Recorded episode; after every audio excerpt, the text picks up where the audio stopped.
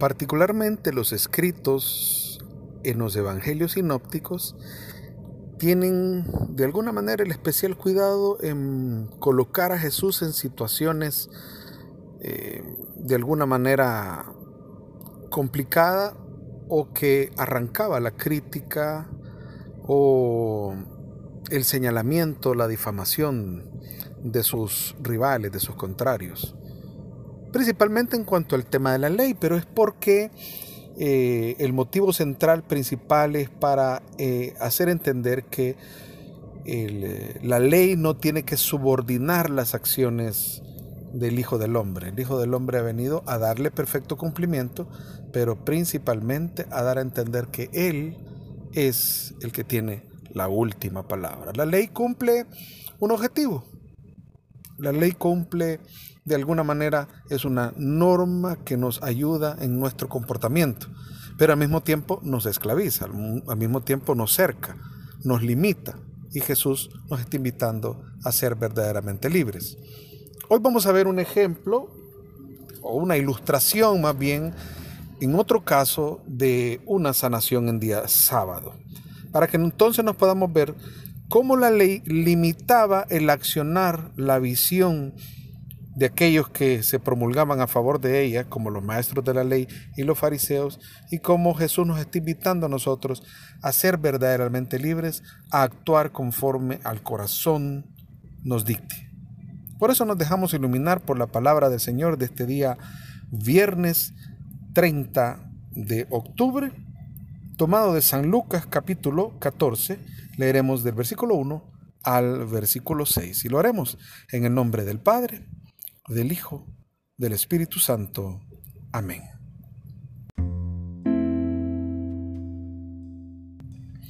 Un sábado Jesús fue a comer a la casa de uno de los fariseos más importantes y ellos lo observaban.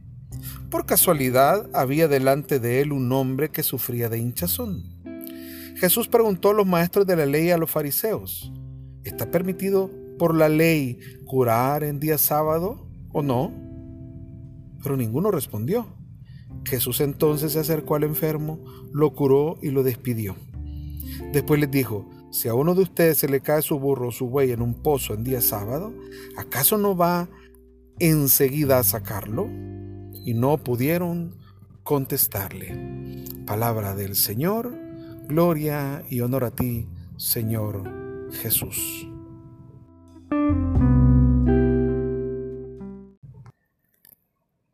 Una de las conductas o del proceder de Jesús,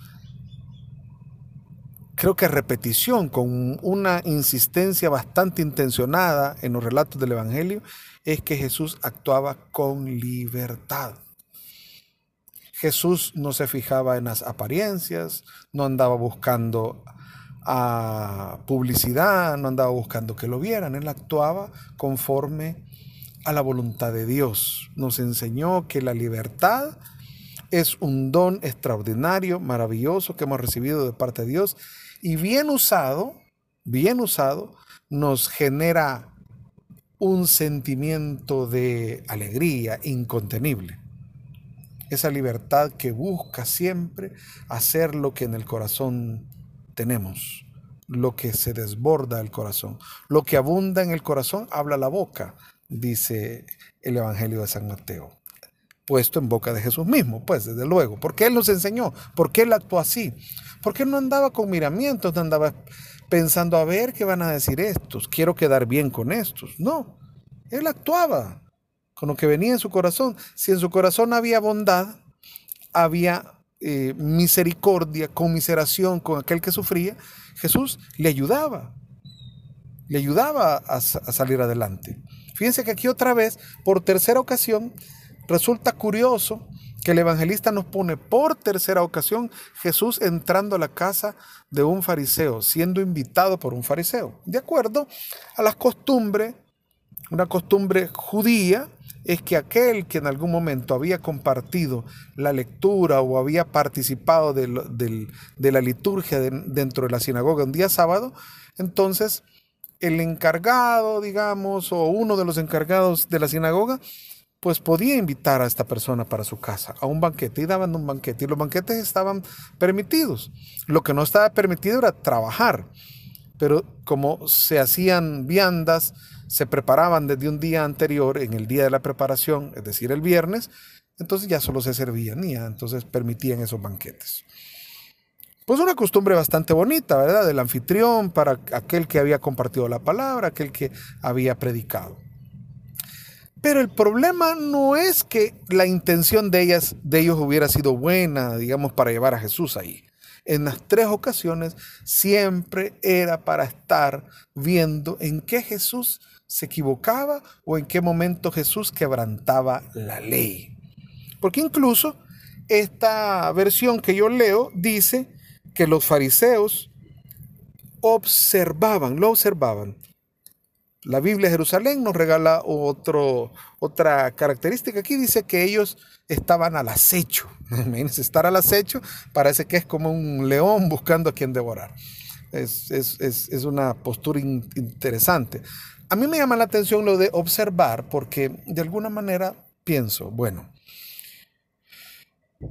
cuando nosotros invitamos a Jesús a nuestra vida, Hagamos de cuenta y caso que nosotros ofrecemos un banquete para que Jesús llegue a nuestra vida. El banquete es nuestra nueva vida en Cristo. Abrimos nuestro corazón al Señor y le invitamos para que venga. Y ofrecemos un banquete porque estamos agradecidos con Él. Pero miren qué interesante que cómo es posible que yo al invitado de honor por el que estoy ofreciendo el banquete o a quien me dirijo con mis atenciones siendo yo anfitrión, ¿para qué voy a estar yo al acecho? ¿O solo observándolo? Observándolo, pero con una intención o una mala intención en el fondo, que es ver en qué se equivoca, ver que dice mal, ver que hace mal. Porque ya habían antecedentes, en las dos ocasiones anteriores lo mismo había pasado. En una fue la sanación eh, dentro de la sinagoga de la mujer que estaba encorvada y en otro el hombre de la mano tullida. Entonces, al final, la, eh, la intención no era la correcta. Díganme ustedes, díganme ustedes, realmente nosotros cuando invitamos a Jesús a nuestra vida, si Él está a la puerta, llama, y entonces nosotros le abrimos, le vamos a abrir para estarlo observando, para estar esperando que se equivoque, para ver si, porque algunas veces esas actitudes saltan en nosotros cuando nosotros decimos que seguimos a Jesús, vamos a las cosas que tienen que ver con Dios, a la misa, a un grupo que nos invita, alguna oración, alguna predicación. Vamos a eso, pero lo único que estamos esperando es que Dios nos resuelva nuestros problemas a ver si Dios hace lo que yo digo, a ver si Dios me hace el milagrito que le estoy pidiendo. Si Dios procede como yo quiero, entonces, pues bienvenido al banquete. Pero si Dios no procede como yo quiero, entonces lo señalo, lo acuso, lo culpo. ¿Qué? Creo que se parece bastante la actitud a los fariseos y a los maestros de la ley. Depende de la intención con la que nosotros estemos invitando a Jesús. Si hoy nosotros podemos abrir nuestro corazón a Jesús, pues tenemos que mostrarle nuestras sinceras intenciones. No hemos invitado a Jesús para que nos resuelva la vida. No hemos invitado a Jesús para que Él decida por nosotros. No hemos invitado a Jesús para que Él nos dé riqueza, como algunos parece, ¿verdad? Que mientras Jesús no haga lo que ellos dicen, ellos no están contentos, no están felices. O alguna falsedad que en algún momento nos han hecho creer es que llegar a los pies de Jesús es tener la vida resuelta y estamos en victoria siempre. Bueno, depende de la intención que nosotros tengamos en el corazón. Nuestra intención, eso es lo que tenemos que mostrarle, porque eso es lo que el Señor ve. El Señor sabe cuáles son las intenciones. ¿Sabe qué? ¿Sabe qué? Porque el Señor sabía la intención que ellos tenían. Claro que lo conocía. Y miren aquí qué bonito lo que pone el versículo 2. Dice que por casualidad, por aquellas extrañas diosidencias, había delante de él, ahí dentro de ese banquete, un hombre que sufría de hinchazón. de una enfermedad llamada hidropesia. Se hinchan, es decir, es acumulación de agua en los miembros inferiores principalmente. Eh, era costumbre de alguna manera cuando estos, estos banquetes se abrían a, los demás, ¿verdad? porque lo mismo sucede con aquella mujer que en la casa de aquel, de aquel fariseo llamado Simón entra y le unge los pies al Señor y se los limpia con sus lágrimas y su pelo. ¿ya? Porque sí, y era pues una prostituta. Entonces, eh, era, era algo muy acostumbrado. Eso no era lo extraño de que estuviera este hombre. El comportamiento curioso, no digo extraño, curioso que Jesús tiene es que nuevamente Él ve lo que otros ya no ven. Así como en la sinagoga vio a aquella mujer encorvada, ya nadie la veía, Jesús ve al hombre que tiene un padecimiento que lo hace sufrir. Porque ese padecimiento seguramente le impedía caminar bien. Seguramente era visto mal por los demás por los conceptos de la enfermedad que se tenían en aquel tiempo. Seguramente era una persona con la que a nadie se le acercaba y que Jesús se le acerque, que el, invitado especial a aquella mesa se le acerque, eso rompe con todos los protocolos. Y eso muestra un corazón cercano, un corazón misericordioso, un corazón que ve la necesidad. Aquí vuelve a aparecer algo otra vez interesante, igual que la mujer encorvada. Tenía 18 años de estar encorvada. Esa mujer no le pidió nada a Jesús. Este hombre, con la hinchazón de los pies, tampoco le estaba pidiendo nada a Jesús. Pero, y eso me resulta a mí algo interesante el obrar de Jesús, porque Él ve la necesidad, ve el dolor, ve la angustia, ve el quebranto, ve la opresión. Eso es lo que ve Jesús. Y claramente nos está invitando a que nuestra mirada, nuestra atención se deje cautivar, se deje llevar precisamente por los que realmente más sufren. Jesús va a dar una cátedra en todo este capítulo acerca de los banquetes. No invitar a, los que buscan los primeros puestos, no invitar a los ricos, a los que pueden pagar haciéndonos lo mismo, sino más bien invitar a los que son desvalidos, a los que no nos pueden pagar lo que nosotros les hagamos. Es decir, a tener un corazón desprendido, un corazón que no busque el interés, un corazón que no quiera que le paguen igual, sino dar, como dice aquel famoso adagio, hacer el bien sin mirar a quién. Es, es, así fue Jesús y así está pidiendo que seamos nosotros, porque eso nos hace actuar con libertad y eso realmente nos puede generar felicidad, queridos hermanos. Eso nos genera felicidad. Porque si usted no ha tenido esa oportunidad, pues yo le invito. Cuando uno da sin esperar nada a cambio, cuando sabe que es una persona que no le puede devolver igual favor, se siente una alegría, que no se puede contener. Es bien difícil describirla, pero uno se siente realmente útil, útil en las manos de Dios. Y no hay cosa más maravillosa que realmente sentirse útil en las manos de Dios y útil para otros. Útil para otros. Genera una felicidad que no la puede comprar las posesiones, no la puede comprar el dinero. El único que nos puede dar eso es una vida con un corazón lleno de Dios, un corazón conforme al corazón de Dios.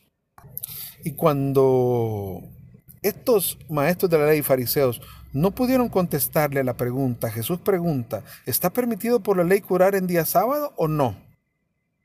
Pero ninguno respondió.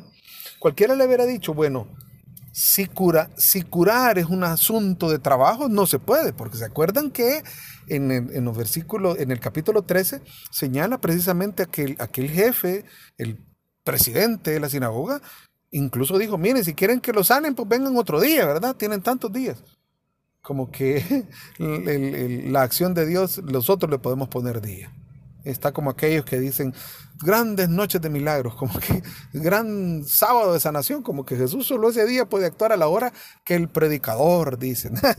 es, no, es querer sujetar las cosas del mundo, las cosas del hombre, la decisión del hombre, quiere manejar la mano de Dios. Y no, no es así.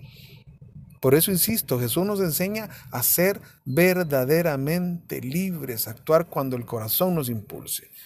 Como no hubo nadie que se opusiera, es más, eh, al final de este relato, el versículo 6 dice, no pudieron contestarle.